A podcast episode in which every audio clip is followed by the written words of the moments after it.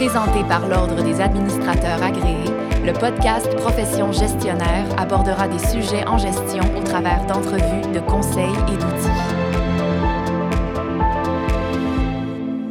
Évaluer la performance d'une équipe ou celle d'une organisation représente un incontournable pour déterminer la rentabilité, l'atteinte des objectifs ou encore la satisfaction de la clientèle, par exemple.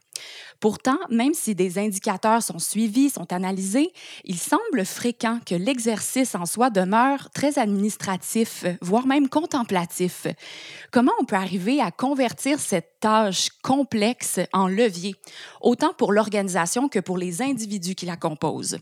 On reçoit aujourd'hui pour faire le tour du sujet avec Mme Marie-Claude Bélanger, ADMA CMC, professionnelle en performance et en amélioration continue au CISSS des Laurentides. Bonjour Marie-Claude. Bonjour Béatrice. Donc, Marie-Claude, pourquoi trouviez-vous important d'aborder ce thème-là, celui de la mesure de la performance? Pour plusieurs raisons. Euh, déjà, si ça pouvait diminuer les mots de tête que les mots mesure et performance cause, ça serait un bon début. Mais plus sérieusement, euh, quand on réfléchit aux meilleures pratiques de gestion, je pense qu'établir des bons objectifs fait partie de la liste. C'est assez incontournable.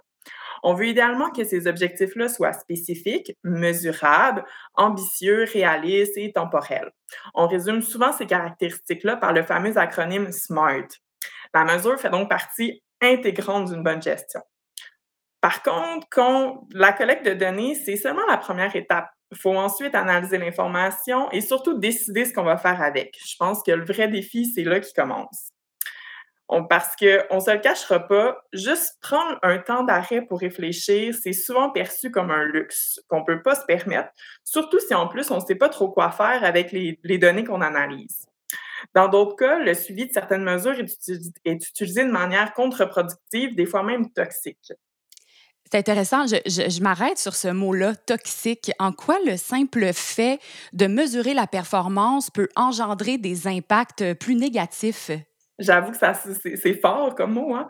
Euh, comme beaucoup de choses, c'est souvent une question de perception et de contexte. Parce que quand on y pense, on prend des mesures dans plein de sphères de nos vies sans que ça dérange. Je prends l'exemple des sports, qui c'est assez, évident, mais juste quand on conduit notre auto, on vérifie régulièrement notre vitesse, ce qui se passe autour de nous, puis on s'ajuste en conséquence.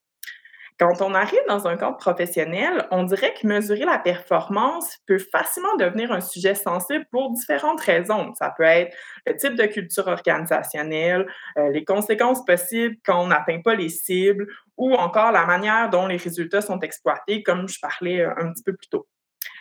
Il y a plusieurs exemples qui me viennent en tête, comme le fait de fixer des objectifs qui sont irréalistes ou d'utiliser des données pour mettre de la pression sur des équipes ou des individus sans trop prendre, sans, sans trop d'explications, puis sans trop prendre en considération la réalité qui se passe sur le terrain. À l'inverse, c'est assez fréquent de voir des indicateurs de performance qui sont suivis sur une base régulière, donc chaque semaine, à chaque mois, mais que la démarche la démarche, au final, enclenche rien de concret. On a souvent, assez souvent dans ces cas-là, après ça, qu'on a l'impression de perdre notre temps. Dans tous les cas, je pense que ça peut avoir des impacts sur le climat de travail, sur la mobilisation du personnel et même sur la crédibilité du gestionnaire. D'accord, quand même. Donc, si on considère ces dangers, ces écueils potentiels, pourquoi ça demeure tout de même important, selon toi, de mesurer la performance des équipes et de l'organisation? Oui. Dans le cadre de mon travail, on utilise souvent la citation qu'on ne peut pas améliorer ce qu'on ne mesure pas. Pourtant, quand on creuse un peu, c'est vraiment surprenant le nombre de décisions qui sont basées sur des impressions, des perceptions. On dirait qu'on s'appuie souvent sur l'expérience et sur l'intuition des gestionnaires ou même de certains leaders informels qui, qui se démarquent. C'est pas toujours négatif, on s'entend, parce que ça peut servir vraiment de bon point de départ, mais ça reste assez léger comme base d'appui. J'ai déjà vu même que certaines hypothèses se sont révélées des fois contradictoires avec la réalité. Donc, il y a vraiment un danger de, se fier juste là-dessus. Concrètement, on encourage nos clients à prendre des décisions en se basant vraiment sur des faits, donc sur de la mesure. En théorie, on, tu vas me dire, ça, c'est assez évident, mais ça implique évidemment du travail. Parce qu'il faut vraiment aller chercher un portrait qui est juste et actuel de la réalité. Au final, par contre, ça permet d'avoir un argumentaire qui est beaucoup plus solide, logique, et qui fait beaucoup plus de sens. Selon moi, c'est essentiel pour aller chercher la collaboration des équipes ou des niveaux, des niveaux hiérarchiques supérieurs selon ce qu'on a de besoin. Je suis convaincue aussi que ça contribue à réduire les risques dont j'ai parlé euh, au début et ça l'aide à mobiliser les ressources dans la bonne et surtout la même direction. Ça, c'est non négligeable selon moi. Très bien. Puis justement, pour passer de la théorie à la pratique, quels conseils euh, donneriez-vous aux gestionnaires et aux équipes que vous accompagnez pour euh, mieux mesurer leur performance? Il est souvent tentant pour beaucoup de gestionnaires de vouloir tout suivre, de vouloir tout gérer en même temps. On veut tellement rien manquer puis passer à côté de rien.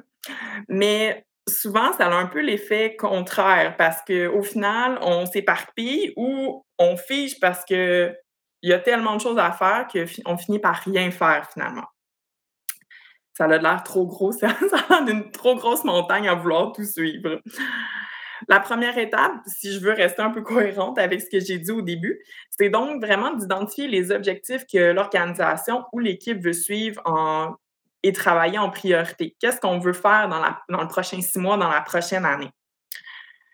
Un truc pour y arriver, c'est de se questionner sur les enjeux qui vont vraiment avoir un impact sur le service qu'on donne aux clients. Quand on, a cet enlignement-là, cette réflexion-là, on s'assure vraiment de travailler sur des éléments qui ont une, vraie valeur ajoutée pour euh, nos, activités et notre, organisation.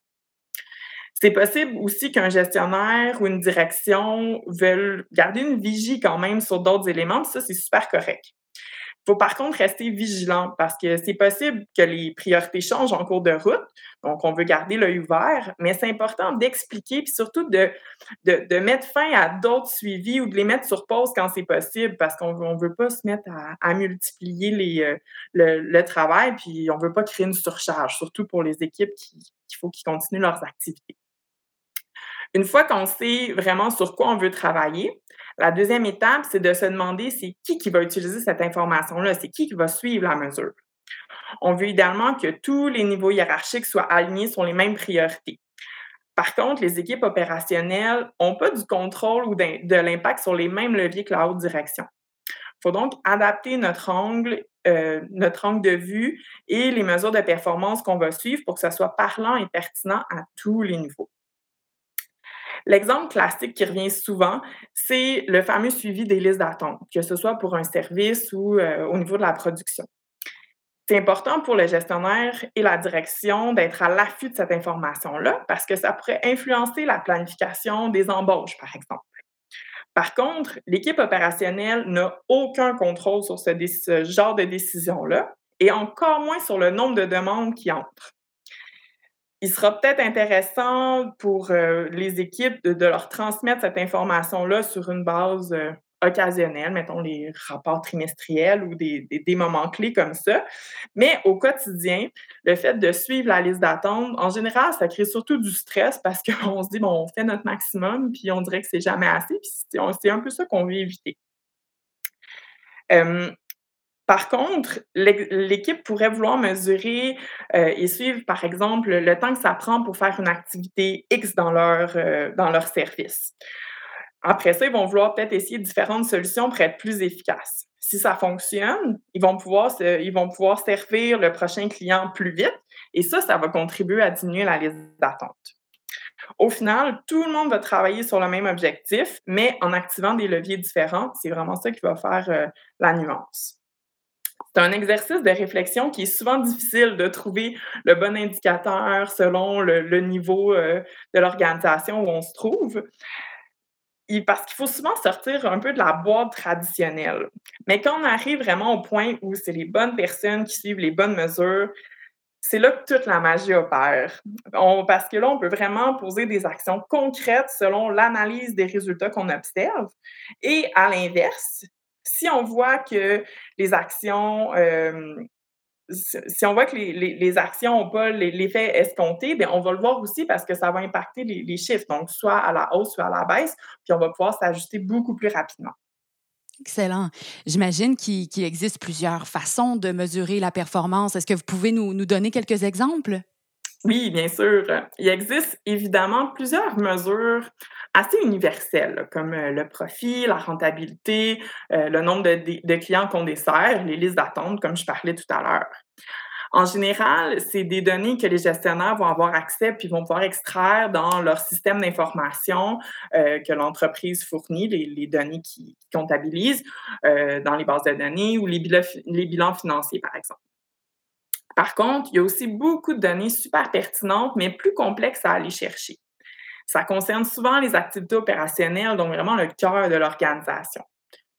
On peut utiliser à ce moment-là vraiment plusieurs outils ou techniques pour y avoir accès. Ça peut être des collectes de données manuelles, euh, on peut faire la cartographie du processus pour essayer de mieux comprendre nos activités puis mieux identifier les enjeux. Donc, ça peut ensuite devenir un bon levier pour identifier les objectifs sur lesquels on veut travailler. On, peut, pourrait aussi faire euh, des observations directement sur le terrain. On peut à ce moment-là mettre à contribution les employés, mais ça peut être aussi le gestionnaire ou un, plus haut dirigeant qui va vraiment sur le terrain pour comprendre qu'est-ce qui se passe. Il y a évidemment les fameux aussi euh, sondages qu'on peut faire auprès des clients ou auprès des employés, comme mettons les sondages de mobilisation. Dans tous les cas, peu importe le moyen qui va être utilisé, je crois qu'un des facteurs clés de succès demeure de travailler vraiment en collaboration avec tous les partenaires concernés. Ça, ça inclut les employés, évidemment. Puis c'est vraiment ça qui va faire en sorte qu'on va mettre les efforts aux bons endroits. Très bien. Merci beaucoup, Marie-Claude, pour votre venue à Profession gestionnaire. Ça faisait le tour du, sujet.